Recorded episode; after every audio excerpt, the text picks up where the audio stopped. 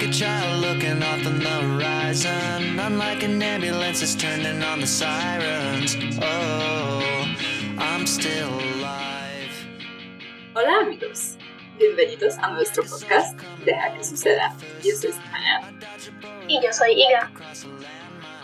Bueno, para hoy tuvimos otro tema del, del episodio, pero decidimos hablar sobre otra cosa porque pasó algo inesperado en Brasil. Y hoy vamos a hablar sobre todo ese tema que mientras eh, otras cosas es, por ejemplo, el visado negado y la situación cuando tienes que reorganizar toda tu vida en algunos días y mudarte de algún país donde te imaginabas, donde tuviste planes y prácticamente toda tu vida. Entonces, esto va a ser un case study, una historia de Iga, que estaba en Brasil y ya desde el principio em, queremos subrayar que todo lo que dijimos sobre Brasil en el episodio pasado era 100% verdad y las opiniones que tenemos sobre Brasil, pero hay otro lado, como en todo.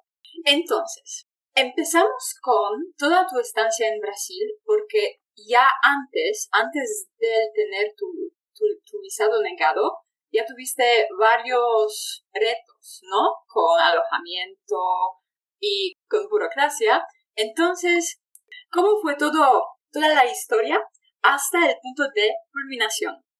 Sí, pues creo que va a interesar a bastantes personas y tengo que decir al principio que me quedé un poco triste y decepcionada con Brasil porque en general es un país maravilloso lo que ya comentamos en el otro episodio, pero aunque tengo muchísimos recuerdos bonitos, conocí a muchas personas buenas en Brasil y me gustó mucho, al final todos esos problemas con la burocracia y el alquiler cambió un poco mi visión sobre este país. Y es triste porque me encanta Brasil y al mismo tiempo me duele lo que voy a contar hoy.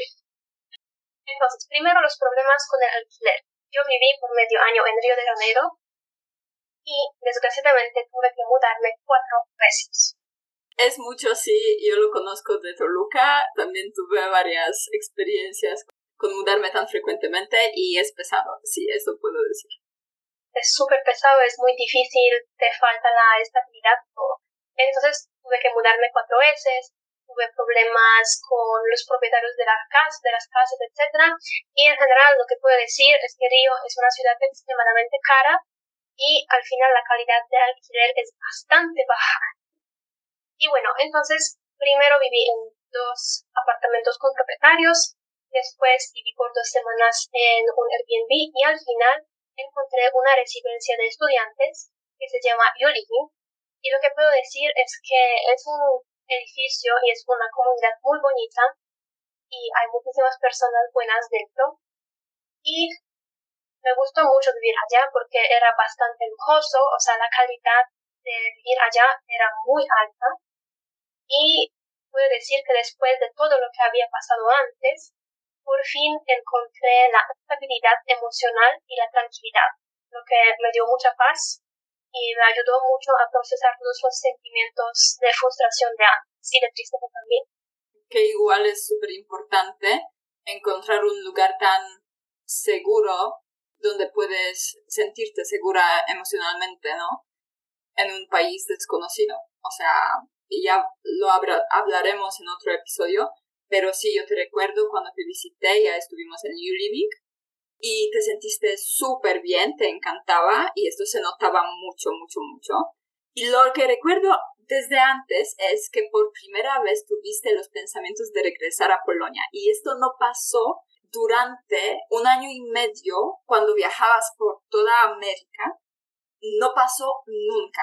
Y pasó en Brasil cuando tenías que mudarte tantas veces y cuando tenías que cambiar los pisos con todas las experiencias que viviste. Esto seguro. Entonces, en New Living, en esta casa, en la última casa en Brasil, te sentiste súper bien y ya pudiste soltar toda la incertidumbre y bueno, entonces ya cuando te, visité, ya empezó el proceso de extender el visado en Brasil.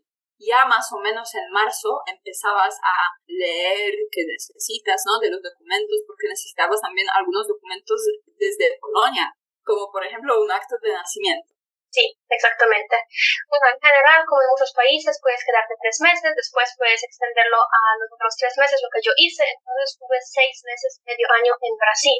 Y primero estaba de turista y después decidí quedarme más tiempo porque, como ya dijiste, me gustó mucho vivir en Brasil y encontré por fin esta paz mental y quería quedarme al menos un año más. Sí, esto era mi plan, como quedarme un año más y a ver qué iba a pasar después, ¿no?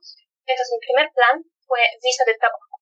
Y lo que hay que destacar aquí es que yo ya tengo trabajo y tengo un trabajo full time, entonces no podría tener tiempo para trabajar también en Brasil. Pero sí quería como encontrar una opción para estar allá más tiempo. Y ya que ya tenía muchos amigos allá, muchas personas que, que me conocían y querían ayudarme, todos estaban convencidos que todo iba a ser fácil, porque, ah, no, este proceso en Brasil es súper fácil, no te preocupes, sin problema lo vas a lograr. Eh, no sé, por ejemplo, escuché comentarios como que me gustaría tener una poliglota europea que habla cinco idiomas en su empresa. E incluso mi profesor de baile me contó sobre su amiga que trabaja en la universidad, tiene muchas conexiones dentro y que ella podría prepararme un contrato que podría ser una opción para obtener esta visa de al final. Entonces el profesor del baile tuvo este plan, pero al final no salió, ¿no? Desgraciadamente no. Ya pasé por bastantes situaciones así, que una persona te dice que en teoría va a ser súper fácil, no te preocupes, y al final, cuando ya llega este momento en que alguien tiene que hacer algo, ya es más difícil. Sí, y esta frase muy popular que ya escuchamos muchas veces, entre comillas, aquí todo es posible, ¿no? No hay nada imposible. Sí, bueno, entonces, el plan A no salió y ahora llegamos a otros planes. Y como hablamos antes, porque tú tuviste varias opciones, varios, varias ideas que puedes hacer, pero no querías pensar de lo peor salir de Brasil. Y eso es también que a mí me gusta mucho, tener los planes hasta la Z y tener estas perspectivas, es decir, que más o menos sabes qué va a pasar, aunque de todos modos no lo sabes, porque pues puede salir un plan A o plan B o plan C o plan D, etcétera, ¿no? Entonces llegamos al plan B, que era visa de estudiante. Y sí, hay que mencionar aquí que yo te agradezco a ti porque tú me contaste eso. Prepárate al menos tres, cuatro planes. Por ejemplo, si esto no te sale, prepárate un otro. Porque yo soy muy enfocada en un objetivo, ¿sabes? Si yo tengo una idea que me gusta mucho, es difícil para mí pensar estratégicamente en otras soluciones. Sí, hasta que te dije, prepárate, si te hacen salir de Brasil, que sepas a dónde. O sea, si por ejemplo vas a comprar el vuelo eh, más barato de ese día, por ejemplo, sabes, no importa a dónde vaya, sino, por ejemplo, por el precio, porque claramente es bastante, luego, no sé, comprar el, el vuelo para este mismo día es, ya se hace bastante costoso, ¿no? Entonces, prepárate o, o por ejemplo, un lugar, sino Brasil, otra, otro lugar, no sé, a alguna persona o algún lugar, pero ten el plan, sino Brasil, ¿qué? Sí, exacto. Y entonces, por ejemplo, el primer plano era eso, o sea, obtener la visa y quedarme un año más, de tal, El plano B ya no recuerdo qué era, pero era algo más o menos similar. El plan C era eh, la visa de estudiante y el plan D, que no me gustaba en absoluto porque era lo que tú acabas de decir, es que, que al final, por ejemplo, ellos no me permiten quedarme en el país y tengo que salir. Entonces, estaba pensando en eso que no me gustaría hacerlo y estaba realmente esperando hasta que no llegara a este punto porque ya sabía las complicaciones legales y financieras que voy a contar al final de esta historia. Creo que va a sorprender a bastantes personas.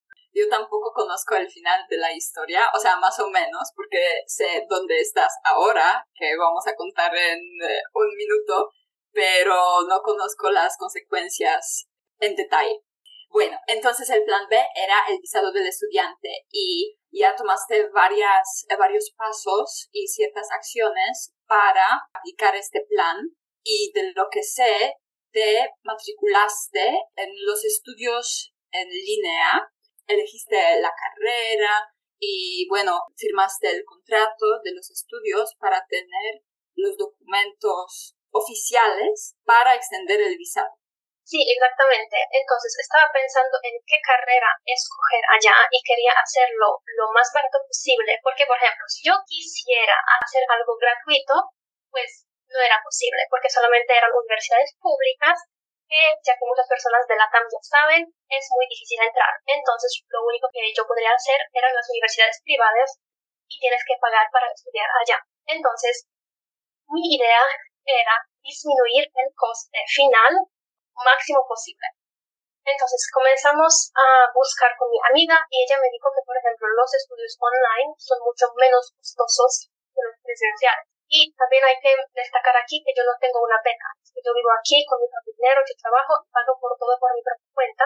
Entonces tampoco puedo elegir una carrera súper costosa, sobre todo que ya estoy cursando un máster, de hecho estoy terminándolo ahora. Y no quería que esto fuera súper caro. Y, de hecho, mi amigo me ayudó con eso porque su mamá es abogada y ella vio la página del gobierno y de la Policía Federal para mí. Ella leyó los requisitos y me dijo que, de acuerdo con la Constitución brasileña, el curso online es válido con la ley, o sea, que tiene exactamente el mismo valor que el curso presencial que podría pasar y que no hay ninguna posibilidad en que ellos pueden negarme esta visa.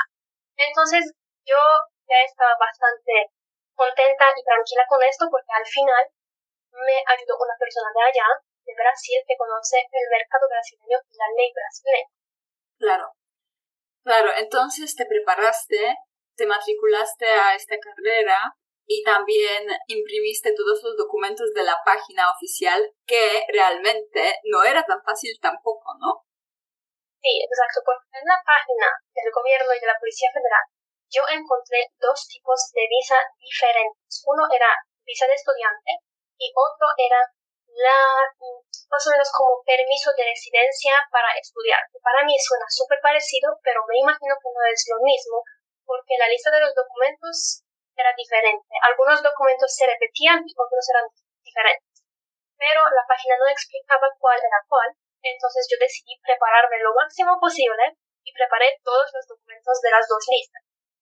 Entonces, fui a la Policía Federal, desgraciadamente bastante tarde, porque fui mi penúltimo día de mi estancia legal en Brasil porque estaba esperando un documento final de la matrícula de los estudios. También es otro tema. Eh, ellos no querían mandarme la declaración de matrícula que era necesario porque mis documentos eran diferentes de los que ellos tienen en Brasil y el sistema es muy automático. O sea, yo creo que no tienen una asistencia humana y también el contacto con esta universidad fue súper difícil porque en general estás hablando con ellos vía correo o vía un chat. Entonces, no es tan bueno y dinámico como hablar con la persona real. O sea, te llamas y o, vas allá, te lo resuelves persona llegó el día de ir a la Policía Federal, vale. Entonces sí, fuiste allá y allá pasó, o, tú, bueno, tú pasaste un horror. Sí. una película de terror. Bueno, cuéntanos, cuéntanos cómo pasó que te negaron el visado. Porque tuviste todo, estabas súper preparada. Sí, de hecho me preparé por completo, o sea, leí muchas cosas en el internet, cómo presentarme, por ejemplo, no ir en chanclas, eh, usa un vestido elegante o pantalones y, todo que no es tan obvio en Brasil porque en Río el, el estilo de vestirse es muy casual, ¿no? Entonces, pues me vestí bien, preparé todos los documentos, eh, llegué puntualmente con antelación y todo. Y tenía miedo de que ocurriera algo, algún problema pudiera aparecer. Pero lo que yo tenía en mente es que ellos me dirían otra cosa, o sea, que podrían tener problemas con algo diferente que pasó al final.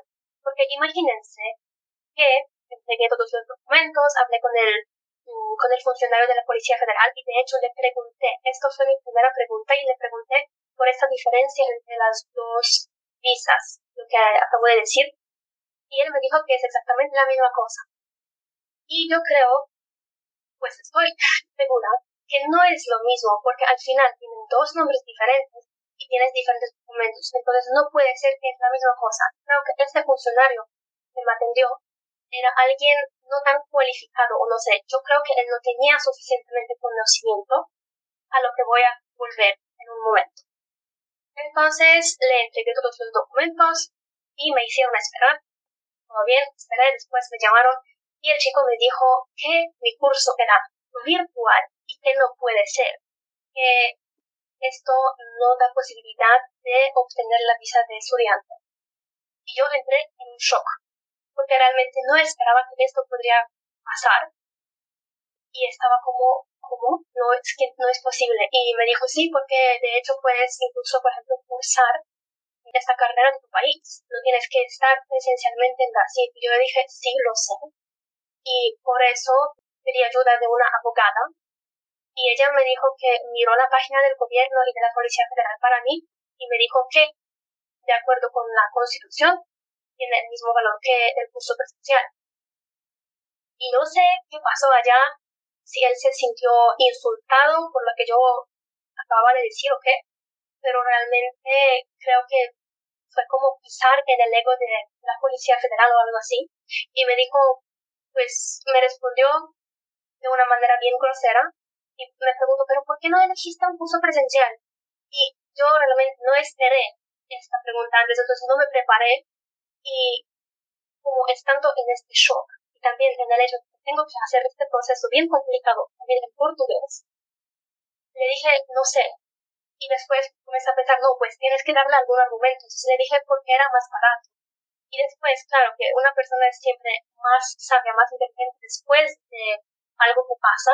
Entonces después pensé, ay, Dios mío, pues pude decir tantas cosas. Pude decirle, pues imagínate, yo no estoy aquí con una universidad, que yo no tengo una beca, no hay una universidad que me está apoyando aquí, yo tengo que pagar todo con el dinero, por eso quería encontrar una opción más económica para estudiar acá en Brasil. Pero, como todos los sabemos, es difícil también predecir algunas cosas antes, ¿no? Entonces, e, él no sabía más que decirme, entonces llamó a otro funcionario, creo que era algo superior. Este hombre también era súper grosero conmigo, incluso casi me gritó y me dijo algo como, si usted quiere probar que la Policía Federal hizo algún error, tiene que comenzar un proceso jurídico.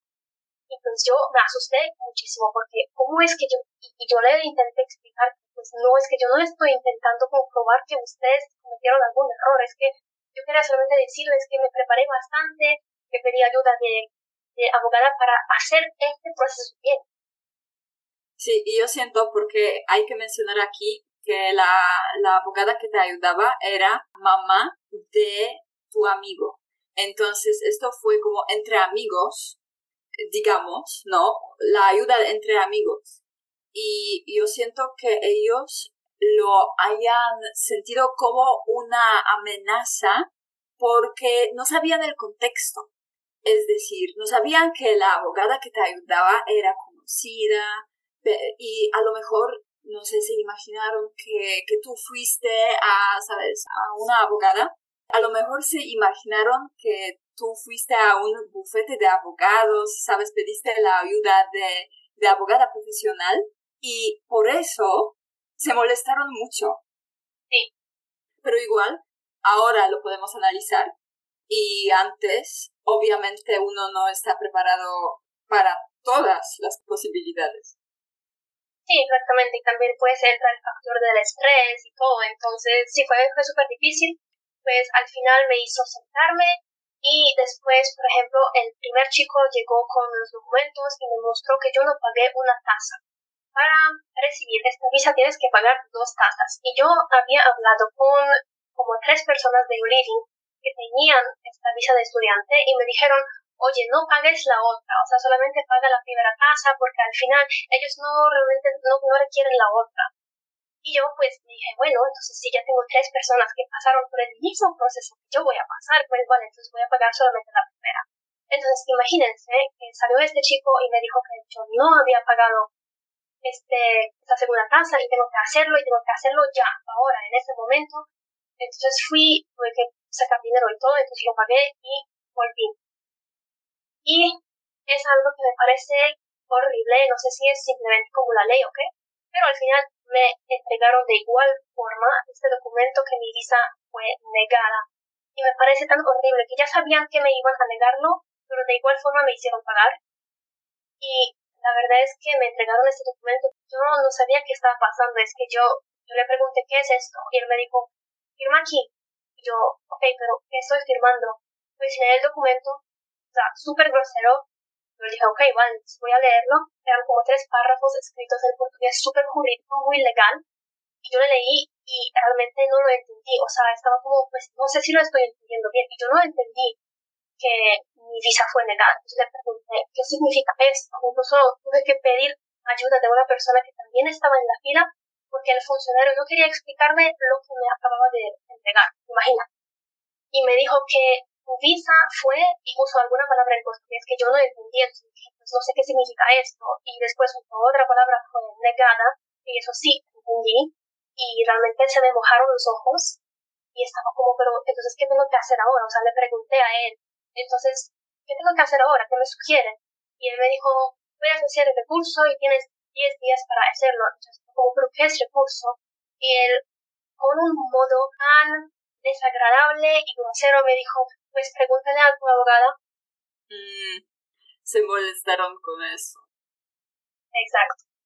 Y pues, y me dijo que tengo 10 días para hacerlo y solamente me explicó qué tengo que hacer, que puedo, por ejemplo, llegar allá presencialmente o puedo enviarlo por correo. Entonces yo salí, pues firmé este, mm, este papel y, y de hecho le pregunté si yo puedo tener una copia de este documento. Y él no sabía, o sea, tuvo que preguntarle a otra persona. Entonces es la segunda situación en que probó que no sabía algo. Otra situación, la tercera fue que le pregunté si, ya que mi permiso expira el día siguiente, si yo puedo quedarme estos 10 días adicionales legalmente en el país. Y él no sabía, tuvo que preguntarle a otra persona. Y también antes, entonces yo le pregunté, pero yo leí en el internet como historias que yo puedo pedir una extensión porque estoy en el proceso de, documentación. Entonces, yo leí que puedo pedir 60 días adicionales para terminar este proceso. Y él me dijo, sí, pero tienes que estar fuera del país. Y yo estaba como, ¿cómo así? Es que la página no dice nada de eso. Y no tiene sentido tampoco. Pero bueno, entonces salí de la Policía Federal llorando y le mandé la foto de este documento a mi amigo y él me dijo, no te preocupes, pues también es súper triste, pero me dijo, no te preocupes, vamos a hacer un recurso, le voy a preguntar a mi mamá. Y el mismo día ella escribió ese documento para mí y yo lo mandé el mismo día, entonces el jueves. Y el viernes mi permiso acabó. Legalmente era mi último día. Entonces, eh, ¿cuánto tiempo esperaste para tener la decisión final ya después de apelar contra la negación del visado? Pues esperé cuatro días laborales, la respuesta me llegó el miércoles por la tarde y yo la vi por la noche y la leí e incluso usé un traductor para entenderla bien, o sea, para estar segura que sí entendí este idioma bien jurídico correctamente. Y pues comencé a llorar porque pues entendí que fue la segunda vez que me lo negaron. Entonces le pregunté a la mamá, sí, mi amigo, y ella me dijo que habíamos todo este proceso con un proceso administrativo, pero podemos hacerlo por proceso jurídico. Solo que, por ejemplo, ella no podría hacer esto porque estaba en otra ciudad, entonces yo tendría que buscar una, una defensora pública, etc. Y yo me dije, no, basta, ya, me cansé suficientemente de eso, no quiero gastar más dinero, no quiero gastar más tiempo y energía. Te hiciste bien. Creo que no, esto no fue la opción y obviamente tú no estabas igual tan desesperada para quedarte en Brasil, simplemente lo querías hacer porque te gustaba mucho, pero no para empezar el proceso jurídico, para apelar contra la decisión, entre comillas, injusta, pero según la abogada que te ayudaba, sí. Entonces, estamos en el punto donde tu visado ya está negado seguro sí o sí. Y sí, no, no tengo nada más que hacer. Sí, y tienes como tres días, ¿no? Para salir de, del país. Sí, eso es también otra cosa interesante, porque yo fui el jueves, entonces el día siguiente de, de, la respuesta final, yo fui a la Policía Federal porque tenía algunas preguntas. Entonces le pregunté a un funcionario de la Policía Federal a cuándo me puedo esperar. Porque lo que yo entendí de este documento que me habían entregado la semana anterior, tenía 10 días para hacer, hacer el recurso. Entonces yo lo entendí como si esto fuera como una extensión de 10 días para quedarme legalmente en el país. Y él me dijo que no, porque mi estancia legal terminó cuando mi visa fue negada. Entonces, el jueves anterior fue una respuesta que no me la esperaba. Entonces le dije, entonces ya estoy ilegalmente hace una semana y le pregunté por la multa. ¿Cuánto cuesta la multa diaria para si, si una persona se queda más tiempo? Porque había leído en el internet muchas historias. Antes era 5 reales y en el internet hay muchas historias que esta multa incrementó de 5 reales por día hasta 100. Entonces, puede imaginar, porque si, por ejemplo, no sé, una persona un día, dos días, está bien, pero cada día aumenta mucho más rápido. Sí, la amplitud de los costes por día de quedarte, digamos, de manera ilegal en Brasil eh, también era bastante grande. Sí, y de hecho, por eso yo le pregunté y, él me dijo que esta multa es entre 5 reales hasta 20 reales por día. Y yo le miré como, ¿cómo así? Es que yo leí sobre las historias reales de las personas que pagaron 100. Y él me dijo, no, no, no, esto es entre 5 hasta 20. Y yo, entonces, ¿por qué está entre eso hasta esto? Y me dijo, porque todo depende del funcionario que te vaya a atender. Y yo me dije, ¿cómo así? Y me dijo, sí, pues una persona te va a decir que es 5 reales y otra 20 y yo estaba como, ajá, okay, bueno, entonces calculé los días. El mismo día, el jueves, compré el ticket. Estaba pensando, tengo dos opciones. O vuelvo a Polonia, o vuelvo a un país que ya conozco y ya me gusta. Porque no quería elegir un país nuevo en dos días hacer un research de elegir un país, una ciudad, un barrio, encontrar alojamiento, comenzar todo desde cero. Entonces estaba como, vuelvo a Polonia o vuelvo a Colombia. Entonces como ya me conocen un poquito, creo que pueden saber dónde estoy, pues estoy en Colombia, en mi querido Medellín. ¿El primer destino? Exactamente, el primer destino de mi viaje por Latinoamérica. Y bueno, entonces compré este ticket el jueves para el sábado por la mañana. Entonces, el día siguiente, el viernes, tenía que salir del país. Entonces, en estos dos días tenía que hacer todo. Tuve que organizarme, tuve que comprar el ticket, ir a la policía federal, trabajar de igual forma, hacer la maleta, hacer algo con todas esas cosas que compré, entonces dar la comida, los platos y todas otras personas del edificio y despedirme de todos los amigos. Igual quiero regresar por un momento a la situación que te pasó en la Policía Federal cuando el funcionario te dijo que ya estás ilegalmente en Brasil porque me parece raro un poco lo que te dijo, porque en general el proceso de apelar contra algo, uno lo asocia con prolongar ese tiempo para la decisión final. Y no sé, desde mi perspectiva, e incluso de, no sé, del punto legal, si lo consideramos, me parece raro que luego esta decisión, como funciona atrás, ¿sabes? Que no, ya estás ilegalmente desde hace una semana. Parece raro. Exacto. No, sí, sí, sí, es que por eso yo me sorprendí muchísimo, porque realmente yo fui a la Policía Federal para preguntarle si yo tengo que salir el sábado o el domingo, porque no estaba segura si, por ejemplo, estos 10 días que me dieron para hacer la operación, si este tiempo ya contaba con el jueves o con el viernes, porque esto iba a cambiar bastante. Porque, por ejemplo, eh, si comenzaba el jueves, yo tendría que salir el sábado. Y si comenzaba el viernes, tendría que salir el domingo, lo que significa que es importante escoger una buena fecha para salir, para pues, comprar el ticket. Y él me dijo, no, pues usted ya está ilegalmente en el país. Y yo, ¿cómo así? Y tomaste la decisión de ir a Colombia, todo se alineó bastante bien porque en un día encontraste el alojamiento en la casa donde viviste antes y todo, que es increíble y que me parece que realmente también era algo del destino en toda la situación, en toda la historia. Exactamente, esto es una de las circunstancias increíbles que pasaron en esta situación. Y la última cosa, con tu residencia de, estudiantes, con Yuribi, porque tuviste el contrato y eso también fue una cosa, cómo hacer con ese contrato, porque firmaste que vas a pagar hasta el fin del contrato y quedaban varios meses. Y bueno, esto se asociaba con varios costes también. ¿Y cómo terminó esta historia? Porque yo no la conozco. Ay, ay, ay, ahora va a ser pesado. Uh. Bueno, entonces, mi contrato. ok, tal vez voy a decir lo que yo sé. Que tuviste dos opciones. O pagar eh, según el contrato por cada mes. O pagar una multa de terminar el contrato antes. Exactamente, porque mi contrato era firmado para, para seis meses, desde febrero de este año 2023 hasta julio.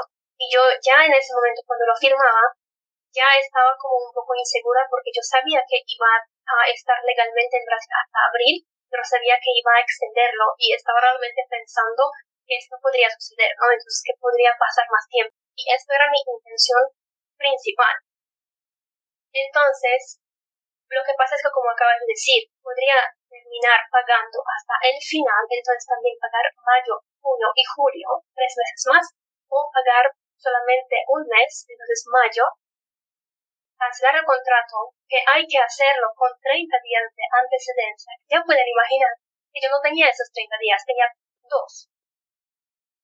Y después pagar una multa. Entonces, solamente para mostrarles el total, cuánto costaría eso, les puedo decir que con la multa el precio saldría más o menos a 7.340 reales y si yo no terminara el contrato y si simplemente decidiera pagar todo lo que faltaba en estos tres meses, saldría a 7.800 reales. Entonces, como ya pueden ver, era más costoso terminar pagando los tres meses que faltaban que pagar la multa pero de igual forma los dos años son súper pesados porque es un total de dinero gigante.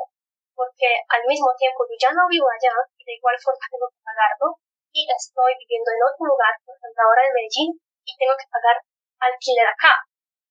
Y tomando en cuenta que no fue tu culpa terminar el, contrato antes de cancelar el contrato y las personas que trabajan en la residencia lo sabían. Sí, exactamente. Yo hablé con ellos, pues casi lloré, realmente. ¿Y tú casi nunca lloras?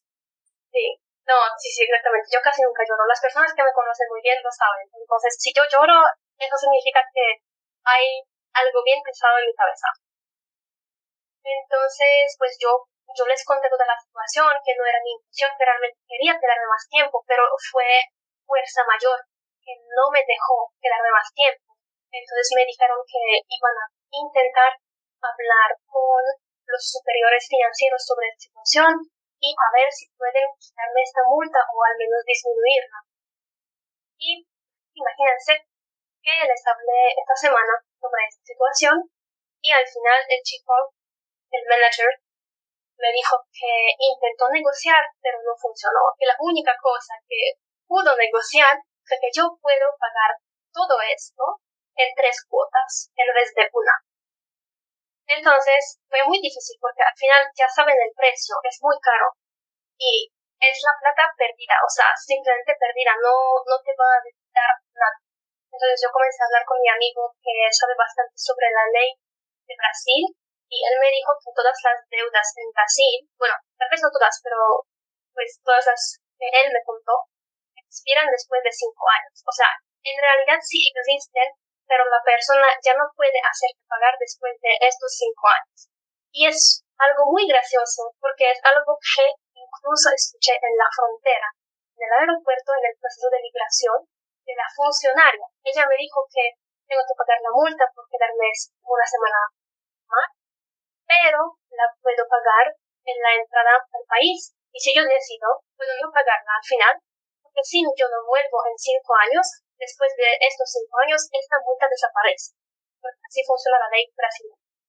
Y lo que mi amigo me contó, que por ejemplo, yo ya comencé a considerar estas dos opciones. Una, voy a pagar todo este dinero, voy a perder tanta plata, pero si yo quiero volver a Brasil, pues puedo. Otra opción, decido no pagar. Termino en una lista de las personas que tienen deuda con el país y va a ser súper difícil entrar en Brasil de nuevo y voy a poder volver solamente en cinco años. Ok, entonces ¿cuál elegiste? bueno, yo pienso que elegiste ser la deudora de Brasil. Según cuánto te conozco, eso. Bueno, entonces sí, elegí bien. Eh, ¡Wow! ¡Qué fuerte! Mucho, ¿no? O sea, es que no, no quiero que piensen que yo soy una persona, no sé, que hace esas cosas. Yo en general soy súper honesta, intento hacer todas esas cosas de la manera más legal posible. Y acá también, pues, intenté, o sea, intenté hablar con ellos, negociar, pues, explicarles la situación y pues al final no les importó. Pero comencé a pensar en ventajas y desventajas de cada decisión. Y, por ejemplo, pensé que volver a Brasil, aunque me ha gustado mucho, y no sé, por ejemplo, he conocido muchas personas buenas allá, he practicado el baile allá por medio año y me gustaron mucho mis clases.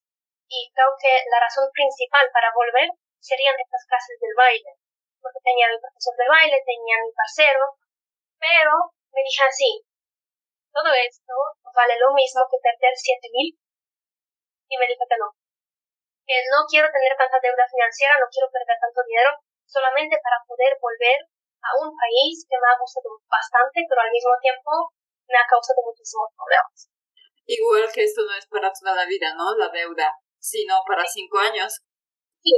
Y como para concluir, les puedo decir como una frase que siempre dice mi madre, si el Dios te cierra la puerta, te abre la ventana. Y yo comencé a pensar así, si se te cierra la oportunidad de volver a Brasil y, por ejemplo, bailar allá, vas a encontrar otra oportunidad en otro lado del mundo, ya. Así que, tranquila igual que había muchas, muchos momentos de duda que demostraban que tal vez, tal vez no es allá, porque no se alineaban las cosas. E incluso solo un hecho, que te mudaste tantas veces y que por primera vez tenías esta, esta duda si no regresar a Polonia, ¿no? Y al final te negaron algo que era bastante cierto. Ok, ya vamos hacia el resumen, porque no es la única deuda que tienes en Brasil, ¿no? Sí, exacto. O sea, ya les dije que el tema financiero va a ser pesado, ¿no? Em, hay eh, una cosa que es la multa por los días, eh, lo que mencionaba, lo que mencionaste antes, lo que te dijo el funcionario, que es como desde 5 hasta 20 reales por día y lo cuentan por cada día que estás en Brasil. No se sabe cuánto te lo van a contar, no se sabe nada. Y lo querías pagar en el aeropuerto. Y preguntaste a la funcionaria, ok, ¿cuánto sale? ¿Y qué te dijo? ¿Y si lo pagaste o no? Dinos. Exacto. Y bueno, de hecho, por ejemplo, yo también leí en el internet que solamente puedes pagar en efectivo en el aeropuerto. Entonces yo ya me preparé también, cambié los dólares a reales y estaba contando incluso ocho días, desde el jueves hasta el sábado. Entonces yo conté por ejemplo, realmente la multa del internet es verdadera y es 100 reales, va a ser 800 reales. O sea, un valor gigante al final. Pero lo que pasó es que mi vuelo salía el sábado a la una y media de la mañana, entonces yo pasé por la migración antes de la medianoche, entonces el sábado ya no contaba, entonces eran siete días. Entonces estaba pensando, bueno, en este caso voy a pagar probablemente 700 reales. Y bueno, entonces comencé a hablar con la, con la chica en la migración, realmente me tocó una persona muy buena, ella era súper linda, muy agradable, simpática, por lo menos en todo eso. y ella miró mi pasaporte y me dijo, ay, mira, es que te quedaste algunos días más que te pedías. y, vas a tener que pagar una multa. O sea, en un tono súper agradable, muy simpático. Y yo, sí, sí, sí, lo sé. ¿Cuánto es esta multa? Porque yo leí que es solamente 5 reales. Porque pensé que tal vez eso, eso va a funcionar, que me va a decir, ah, sí, sí, es cierto. Y me dijo, pues, espera aquí, ahora vuelvo. Y volveré después de unos 10, 15 minutos con un papel. Otra vez tenía que firmar con mis datos y con mi correo electrónico. Y me dijo así, esta es la multa que tienes que pagar. Y fue 485 reales. Entonces, no fue lo que me contó el funcionario de la Policía Federal, ni el 100 reales que leí en el Internet. Fue algo completamente diferente. Y le pregunté si me puede calcular el costo del día en aquel momento, porque yo no podía usar el celular con ella. Entonces, imagínense ahora, esta situación súper ridícula, porque ella abrió el navegador y comenzó a buscar en Google cuánto cuesta la multa en Brasil tan tan alta. Esa es la primera cosa. Y segunda es que ella es la funcionaria en la frontera. ¿Cómo es que ella no sabe? Y le dije, no, no, tranquila, no tienes que hacer así, solamente abre la calculadora y divide 485 por 100. Ah, ya, dale, dale, listo, de uno. Entonces salió 70 reales por día. Y le pregunté si puedo pagar allá con ella, porque ya tengo este dinero preparado. Y me dijo, no, no, no, aquí no puedes. Y yo le pregunté, ok, entonces si paso el proceso migratorio, después en el aeropuerto hay alguna opción para pagar. Y ella me dijo, pues no sé, debe tener, no sé, alguna, alguna cartera, no sé, algo así, alguna caja. Y yo, ¿cómo así? Que ella no sabe. Y resultó que no se puede pagar en el aeropuerto, entonces al final salí del país con todo este dinero ya cambiado a reales brasileños y no lo que prefiero y decidí escribir un correo al consulado brasileño en Colombia y les pregunté si yo puedo pagar con ellos. Y le expliqué toda mi situación porque, ah, bueno, una cosa que se me olvidó decir es que ella me dijo que me iba a llegar un correo y que yo puedo responder al correo y argumentar por qué me quedé demasiado tiempo y que así ellos podrían disminuir esta multa. Yo le dije, ok, vale, está bien. Entonces yo esperé, no me llegó ningún correo, no sé por qué. Entonces escribí al consulado brasileño y ellos me dijeron que, primero que nada, no se puede pedir visa en el territorio brasileño. Hay que hacerlo estando fuera, que en ningún lado me lo habían contado. O sea, ni me lo dijeron en la Policía Federal, ni lo leí en la página, en ningún artículo, de hecho, en la página creo que incluso tienen escrito que sí puedes estar en el territorio brasileño para pedir la visa. Entonces, no puedes aplicar por extender el visado estando en Brasil. O sea, no puedes pedir la visa estando allá, solamente puedes extender el permiso turístico. Ah, pero tú ya lo hiciste. Ajá, lo mismo pasa en México, pero esto ya sabes de la red, sabes, en un minuto. O sea, sí, no se puede si estás allá como turista en, digamos, como esta entrada, el visado turístico, no puedes pedir, por ejemplo, el visado de trabajo estando en México. Tienes que salir y pedirlo en algún consulado afuera, aunque sea en Colombia, en Estados Unidos, lo que sea, pero no en México. No, entonces en eso, es que eso es lo que yo te estoy contando, es que yo leí en la página que sí se puede, y aquí en el consulado me dicen que no. Y también sobre la multa me dijeron que no, no se puede pagar fuera de Brasil, lo puedo pagar solamente entrando en Brasil y no puedo entrar en Brasil si no lo pago. Entonces, como para cerrar, a mí Brasil me parece un país extremadamente contradictorio porque en un lugar te dicen una cosa y en el otro te dicen algo contrario. ok, siento que todo lo que nos contaste hoy es bastante importante y alguien que lo necesita, sobre todo si quiere quedarse más tiempo en Brasil, puede resultarle muy útil escuchar tu historia, porque sí, no se puede tomarlo bastante ligero. O sea, yo trato un poco aquí, no sé, comentar de manera bastante ligera, pero, pero sé por lo que pasaste, me lo comentabas eh, sobre la marcha y realmente fue duro e imagino que es como, no sé, todo eso peso de, de mudarte, de cambiar los planes así súper rápido y también no quiero decir pelear con burocracia, pero es algo así, ¿no? Pero sí, es sí, pelear. es pelear, no, no, no, lo puedes, yo creo que lo puedes llamar así. Yo peleé con la burocracia brasileña muchas veces.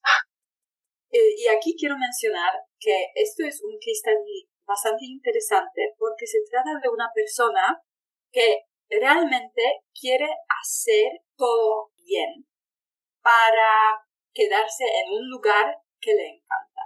Ok, entonces, en resumen, no quiero que este episodio les resulte pesado porque si realmente hablamos de varias cosas bastante pesadas y fuertes y también había muchos plot twists en esta historia, quiero que les los resulte más educativo y más informativo si se puede sacar varias enseñanzas de toda esta historia. Y también me parece que había mucho del destino en tu caso y que nada sucede por casualidad, ¿sabes? Y estoy segura que estamos de acuerdo que en esa historia sí esto, esto fue el destino y a lo mejor sí este visado tenía que ser negado para que tú acabaras, por ejemplo, en Colombia o, por ejemplo, para que cambiaras un poco tu visión del futuro, tus planes del futuro, porque obviamente en Brasil querías quedarte para más tiempo y ahora tienes que hacer algo con ese tiempo y realmente lo tienes, bueno, entre comillas, libre. Entonces, sí, esto fue y también quería mencionar que no se trataba de una persona que quería hacer algo ilegal o lo que sea, que muchas personas te decían, obviamente que, que esto vas a lograr, obviamente que te van a extender el visado y que es tan fácil para ti, ¿no? Y resultó que no necesariamente.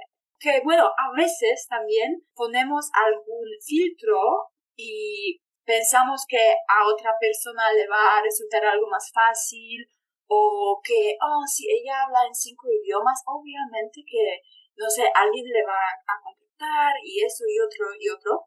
Pero algunas veces, no, no es que nadie te quisiera contratar porque eh, en Brasil, porque no, no trataba de eso, tú simplemente no tenías tiempo para trabajar, no sé, de la jornada completa también.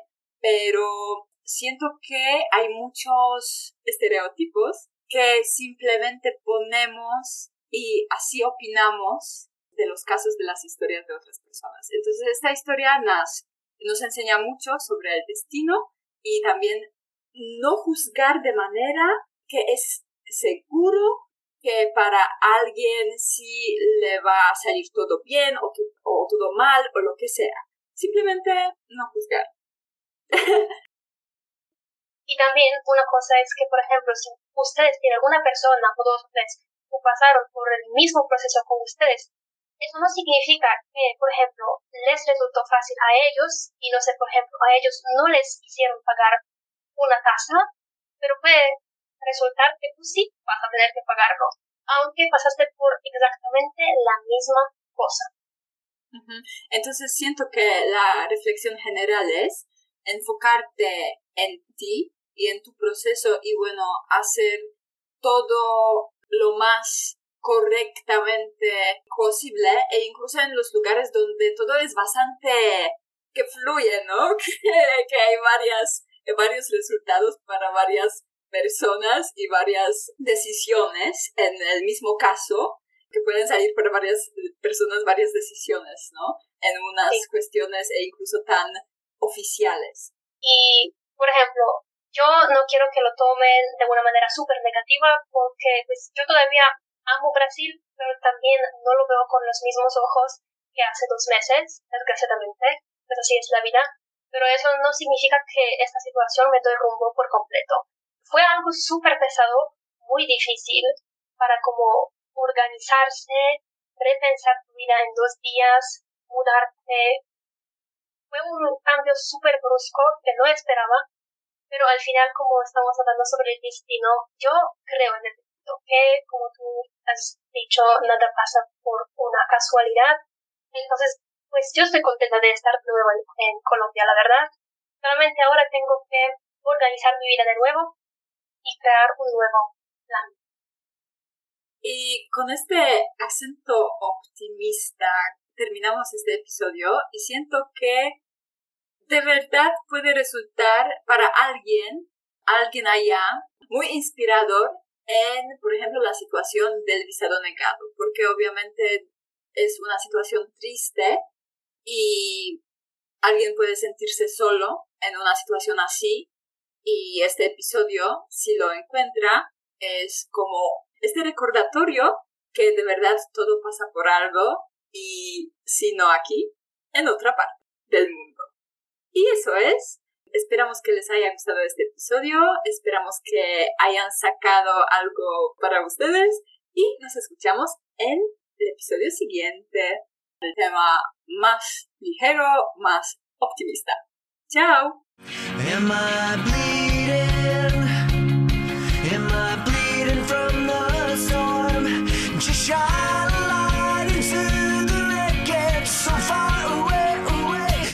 I'm still